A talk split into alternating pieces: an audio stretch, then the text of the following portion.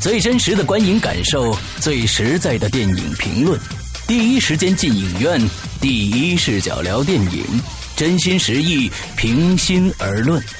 你现在收听到的是《观影风向标》。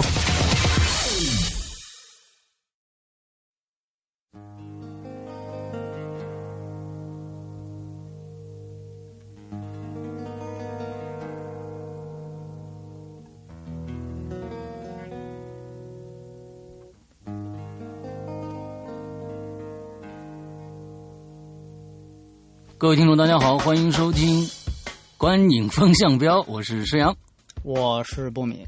我是玄木。哎呦，好长时间没做节目了，所以连我们的节目的那名称都快忘了啊！因为最近这话都可以说的，因为最近看球来着啊，没有没有。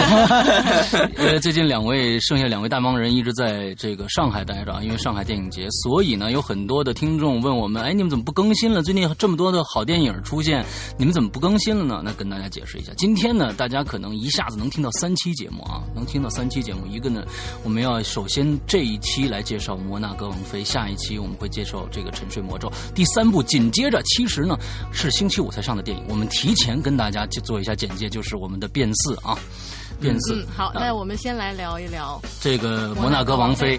那其实这部电影呢，跟波米还是有有一些间接关系的，因为这个是前一段时间他去这个戛纳戛纳的首就第一部电影，对，开幕电影，开幕片。来，你介绍一下。这个等于是我在国外影展看的第一部电影啊，所以无论如何，对于我个人好像意义更更重大一些。哎，呃，先说一下这个简介啊，呃，这个导演呢是由法国一个比较年轻的导演达昂他来指导的。嗯，呃，这个导演之前的一个作品是《玫瑰人生》啊啊，是由玛丽昂戈迪亚主演那部，嗯并且帮助这个人拿到了奥斯卡影后。那么他的主演其实更有名，尼可基德曼。摩纳哥王妃呢，其实他大家都知道，讲述的是另外一位奥斯卡影后呃，希区柯克原来的这个金发女郎嗯。格雷斯凯利的传记片。那么饰演格雷斯凯利的是尼可基德曼，嗯。同时这里面还有国内观众比较熟悉的海上钢琴师对。蒂姆罗斯，，Tim Ross，哎，还有《Lie to Me》，对吧？哎这个就不用多多介绍了。另外呢，还有比如说其他的几个老戏骨，比如像弗兰克·兰杰拉，嗯啊，这个也是拿到过多次奥斯卡提名的一个一个可以说是美国的老老的表演艺术家、嗯啊。呃，基本上的主演呢就是这么一个情况。它的制片公司和发行比较有意思，因为这里面有中国元素。呃，它的主要的这个出品方是维恩斯坦。嗯，呃，这个我们都知道，嗯看奥斯卡颁奖礼的都知道，他这个是奥斯卡专业户啊，专业户。专门哎抢奥斯卡奖的。嗯，但是呢，这里面不仅有维恩斯坦，而且还有中国的这个七星的投资。对，七星大家可能一一一反应还没反应过来，阳他其实是杨澜杨澜的老公吴峥啊所开办的一家公司。啊最近他这个公司经常来投资一些这样的所谓他自己叫艺术商业片。嗯嗯啊，去年还投资了去年入围戛纳的那个《移民》嗯詹姆斯·格雷的《移民》啊，嗯都以为最后能冲奥呢，但是都没成。嗯，这部也也没戏啊，嗯这部也没戏，因为现在口碑太糟糕了。嗯呃，然后呢，法国它的代理是高蒙等等，然后这个片子被选入了戛纳作为它的开幕片。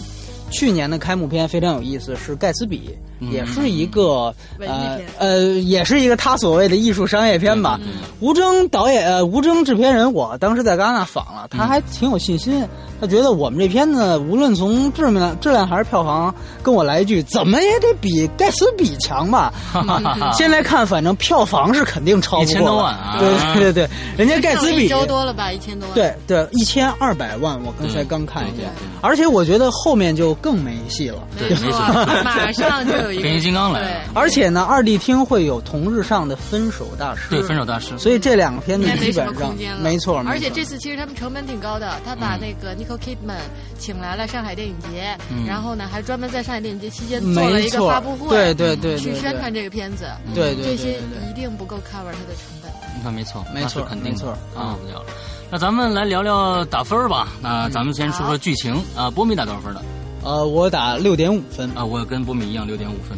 我打七分。啊，那你说说你你的这个最高的分数啊？嗯，这个影片呢，其实我看之前确实听到一些口碑上感觉好像不太好，嗯但是我看完之后呢，其实整体上会觉得说，这个 故事就讲的这个 Grace Kelly 对对 Grace Kelly Grace Kelly 这个角色呢，她的角色的这种呃节奏的把控感，然后包括呢，就是说他的这个人物形象的塑造，其实嗯凭本身故事的内容挺散的，嗯但是呢，他却给他算是通过这个政治背景的一些事情给他串联起来了，嗯而且呢，也把他的一些性格特征嗯一步一步的，就是光环和光辉显现出来，嗯所以整体上会有这种情绪上的这个调动，一步步往前走。嗯呃，我反正是被带着一直走的，所以我觉得还挺好看的。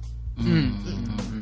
哎，波米在当时这个戛纳上有一些传闻，都是一些什么样的传闻呢？是这样，呃，我 首先我看的是第二场，嗯就是开幕式当天早上有一场，嗯然后下午一场，晚上一场。我看下午那场，嗯早上那场看完的人出来的风评就已经是非常非常烂了。就我我哪怕只比他们晚几个小时，我都被影响到了。对但是我其实我所以我就跟两位一样，我都是带着这样一个心态去看的。嗯所以我确实也觉得是没有他们说的那么糟糕。嗯，呃，这个可能一方面因为跟文化背景有关系，对对对，或许是比如说我们去塑造一个我们大家都认为自己很了解的，你想格里斯凯利在嗯西方的知名度有多高啊？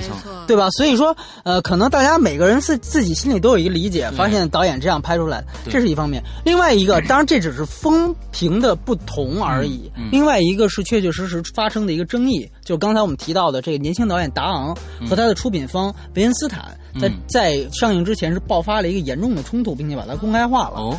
这个是因为维恩斯坦认为导演导的不好，哦，然后希望把它重新剪辑，而且哦。当时甚至传说有可能因为重新剪辑，所以戛纳他就不参加了。哦。但是呢，达昂他这边一看有这样一个事情出现，因为他是法国人，他就，嗯，戛纳是法国的嘛，他就是等于是找娘家人、找娘家媒体去诉口，就说这个维恩斯坦如何这个滥用职权，你嗯。你干我导演干的事情，这样那样的。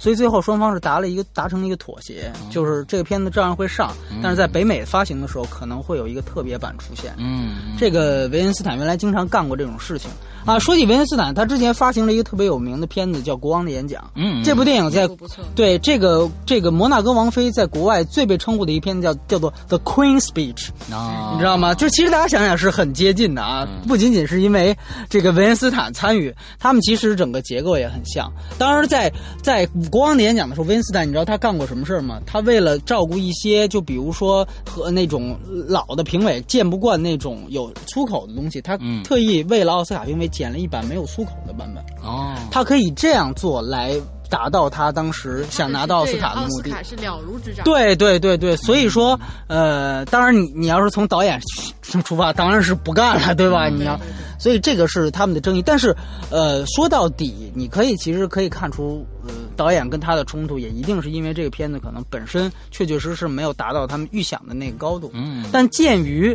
啊、之前一年有一个更加悲剧的戴安娜王妃，啊不知道大家看过没有啊？是由纳奥米沃茨主演的。啊那个是拿了金酸梅的这个、哦这个最差女配等等吧，嗯我觉得比那个应该说还是要好一些的。是是，对，所以说这个大概就是一个高不成低不就的这么一个样子。对，没错，我就看这部电影，从剧情上来说，我就是我抓不住重点。那么就是说，这个呃，这个王菲讲的是王菲的一生呢，还是王菲的一小块时间呢？那她讲一小块时间，那它又不像是一个传记的电影，哎，它最后又变成了一个好像。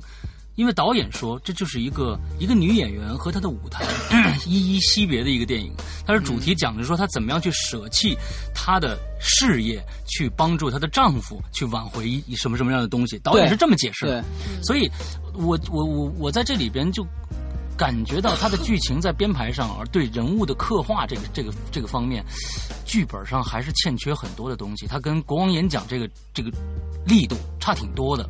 那国王演讲其实它是以一个更小的切入点哎出发，就是怎么治口吃。对，但是这个片子你你想想看，它实际上是讲的摩纳哥这个公国面临着被法国吞并的危险。对对最后居然是靠着一个演员做了一篇演讲，嗯。那个意思就把这个这么大的一个国际事件就搞定了，平息了一场战争。他的这个。做法就特别，其实是特别美国式的，就是嗯对这个对对英雄对主义，对个人英雄主义，而且，呃，他有没有更强的说服力？嗯。呃，这个我觉得可能取决于，嗯，大家怎么去看这个事情。就是因为也有人说他情节跳转太过，呃，太过琼瑶化了。啊这个是国内一些影评所以其实我嗯觉得女生应该还挺喜欢看的。是因为其实他之前，你想想，大家捋一下这个剧情，如果嗯看过的话，他之前其实是讲的她跟丈夫的冲突。对。到后来呢，他逐渐有点认命的感觉，好像是这个意思。他对于个人角色的一个转变，对对对，他其实是半推半就的这个哎。其实我觉得这个倒比国内很多的片子要强很多嗯，他并没有给你直接去填压一个东西，嗯就比如说啊。这个主人公散发了人性的光辉，什么嗯舍小家为大家，呃，他倒没有做做的这么假，嗯。他还是有一定的外力，嗯。有一定的痛苦，嗯。然后到最后，但是也不完全是这样。嗯。你看他到最后也不是一个完全的认命的态度，我这个词用的不不严谨，他还是有一点自己又也有一点明白，应该是担当这份有一份这份担当。对对自己对所以我觉得这个电影。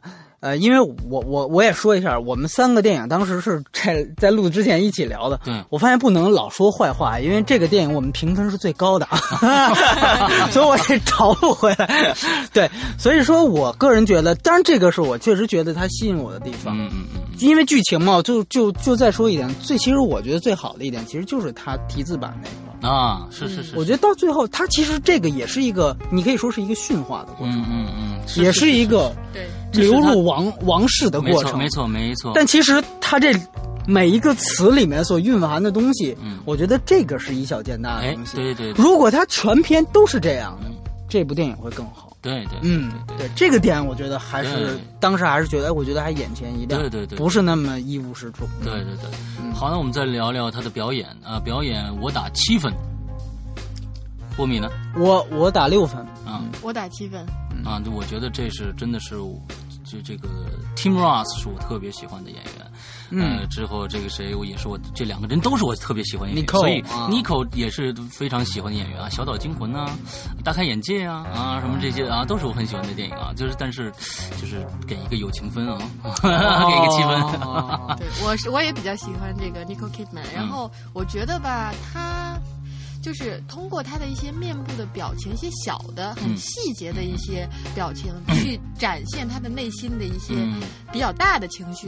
在这一点上，他做的真的是很好的，是是。是因为影片里边我印象中是有很多都是就是那种特写镜头，特写针对着他某还有一个推特写，部位，慢慢推特写长镜头，对这种长镜头非常多。对，针对他某一个部位就一直在拍，所以他的每就真的是一颦一笑，每每一个很小的动作都在要体现出他在当时需要表现的那种情绪。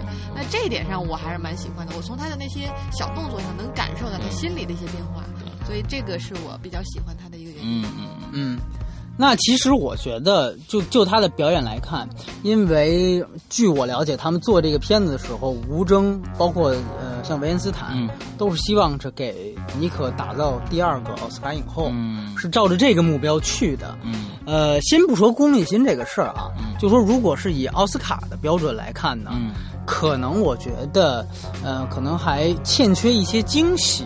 嗯你明白我的意思吗？对对对因为尤其像尼寇这样的演员，一是拿过奥斯卡，二已经这么有名了。嗯，那么你如果再想拿一次的话，你一定得有一些惊喜才可以，对这个是一定的。所以说，不是说你保持水准，嗯你就可以怎么样的。呃，你一定要有一些更加不同的东西。嗯对对对，而且我觉得这里面最好的一个参照物呢是，呃，《飞行家》里面就马丁那部《飞行家》里面的凯特·布兰切特，嗯嗯，他演过凯瑟琳·赫本，在那部戏里面、也是演员也演员，啊也是奥斯卡得奖者演奥斯卡得奖者。嗯呃，大家可以对比那个表演，我觉得那个就有惊喜，嗯他可能挖掘到了大家看不到的凯瑟琳·赫本的另一面，嗯，而且嗯，把他很幸福的表达出来了，通过自己的表演。当然，我不知道这是不是跟呃，这一定跟导演的调教功力是有关的。呃，这个年轻导演可能跟马丁上还有区别。呃，但是我想，但最后他反映在表演上的，可能我个人感觉惊喜还不够。嗯，这是我可能比二位低的一点啊。另外一点，我跟你说一个花絮，就是我不知道二位注意没有啊？就在最后他做这个 The Queen Speech 的时候，嗯后面有一个穿旗袍的中国女人。哦没注意，哦，你你们都没注意？没有。没注意。哎，我看我的很多同事出来之后也跟我提到了那个人，嗯就说为什么他就在尼可他没上台前面不是听一段歌剧吗？啊，对对对，在听歌剧的时候，照尼可的时候，旁边怎么为什么老有一个中国人在他旁边坐着？啊其实明明跟他坐的不是一桌，而且这个戏也没有中国的事儿。嗯但那个其实就是吴峥他安排的，他们公司的演员在那儿坐着。哦。就那个，其实感觉你现在感觉就是非常扎眼，啊。因为他是处在银幕的中央，嗯。你处在银幕中央的是一个穿旗袍的中国女孩，嗯。确实让大家觉得有点不知所以？呃推他的演员。啊所以我们当我们问到这个女孩是谁的时候，吴吴正先生很高兴，哎呀，就跟我们哎，对对对对对对对，这个安排没白呃对没白安排。对对对，跟我们讲说是《卧虎藏龙二》啊，嗯她就是女主角啊，跟我讲说，呃，那个太有意思了，对，就是因为吴征先生。就是按照王朔的话来说嘛，就比较爱吹牛逼啊，呃 就跟我讲，哎呀，我们那个女主角啊，我哦，英文、法文、意大利文通通会讲，嗯。啊，这个这琴棋书画样样精通啊，嗯。所以当时我们一到现场，导演都惊讶了，哎呀，感觉，啊，因为他没有对白的，嗯啊，感觉啊，这么好的一个女演员啊，啊，可以当一句对白一一句对白没有，太可惜了。嗯。下一步，下一步一定一定啊，这个啊，还最后还说啊，当然演演员要谦虚，你们也不要过度的报道他啊。所以也许吧，的也许是因为啊，对对对对对，所以我就过度的报道他一下，在这儿。对对对这件事情因这个这件事情一下子把这部电影的娱乐性给提高了。我们来调调娱乐性吧啊，娱乐性波米达多少分？哎，我为什么最还是最低呢？五点五。啊，我是六最分。低是不意外的，我啊要给六分。啊，给六分是吧？那确实是这个娱乐性稍微很是是不是稍微是很差了。就是不管是这个题材也好，还是整个内容也好，这个大家可能都不是太感冒。里面也不是说为了娱大娱，也不是为了娱乐大众的一部电影啊，所以它娱乐性肯定会偏偏低一些。对，而且我觉得实际上是这样，在中国的它的票房为什么糟糕？嗯大家可以想一想，格雷斯凯利，影迷知道他，对但是他并不是一个多么在中国，对，在中国你，你真的随便看一个将马上要走进看变形金刚的人，他知道格雷斯凯利是谁。对对，他的历史背景是处在冷战的大环境当中，讲法国和摩纳哥的政治事件。这个事情，你要知道，国内很多人连摩洛哥和摩纳哥都分不清的，所以你怎么样去去要求他们还要在这样的情况下要把他的。家庭背景和政治背景，就事业线和家庭线全部了解的情况下，要喜欢这部电影，那这个太难了，我觉得。